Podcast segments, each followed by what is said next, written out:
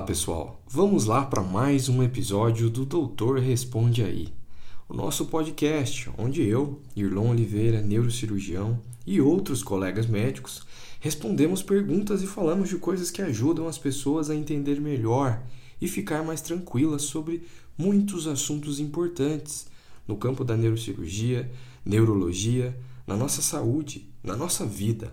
Então vamos lá. O nosso assunto hoje é paralisia facial. Provavelmente você conhece alguém que já teve ou tem paralisia facial, ou você mesmo já pode ter passado por isso. Acordar e perceber que um lado do seu rosto está paralisado. Meio assustador, não é? Mas veja, o objetivo aqui é justamente te orientar da melhor maneira possível sobre isso. Vamos lá. Primeiro e talvez mais importante, qual é a causa da sua paralisia facial? Isso é importante pois existem tipos e causas diferentes de paralisia facial. Basicamente, dividimos em paralisia facial central e periférica. Vamos explicar isso. A paralisia facial central é típica dos AVCs, que podem afetar a região do cérebro responsável pelos movimentos da face. Geralmente, Nesse tipo de paralisia facial, há acometimento da porção inferior da face, principalmente a boca. O tratamento consiste basicamente em fisioterapia facial e as possibilidades de recuperação dependem muito da magnitude do dano cerebral causado pelo AVC e da fisioterapia. Agora, o tipo mais comum é aquela que provavelmente você já ouviu falar ou mesmo que já vivenciou que é a chamada paralisia periférica de Bell, responsável por cerca de 80% dos casos das paralisias faciais periféricas. Tipicamente, nesse tipo de paralisia facial, o paciente acorda pela manhã e percebe que um lado do rosto está paralisado, muitas vezes não conseguindo abrir ou fechar um dos olhos totalmente, não conseguindo levantar a sobrancelha ou dar um sorriso. E por que isso acontece?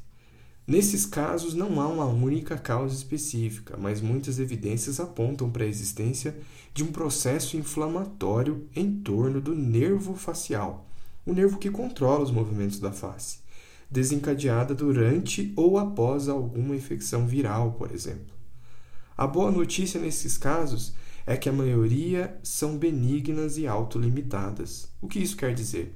Que ao longo do tempo, geralmente em torno de duas a quatro semanas, há uma recuperação completa dos movimentos da face. Existe tratamento? Sim. Após a avaliação e diagnóstico, podemos iniciar algumas medidas que podem auxiliar e acelerar o processo de recuperação, como, por exemplo, o uso de corticoides por alguns dias, associados a medidas para proteção ocular e exercícios de fisioterapia facial. Ok, mas o meu caso foi diferente, doutor. Eu tive uma paralisia facial depois de um acidente que sofri no qual bati a cabeça. Ou, doutor, eu tenho um tumor intracraniano que disseram estar comprimindo o nervo facial. Ok, isso é verdade, pode acontecer. E por quê? No acidente que você sofreu, ou por causa da compressão do tumor, naqueles casos de pacientes diagnosticados com tumores, provavelmente houve uma lesão direta ou indireta do nervo facial no seu trajeto no crânio. Logicamente, nesses casos, é necessário acompanhamento médico e realização de alguns exames.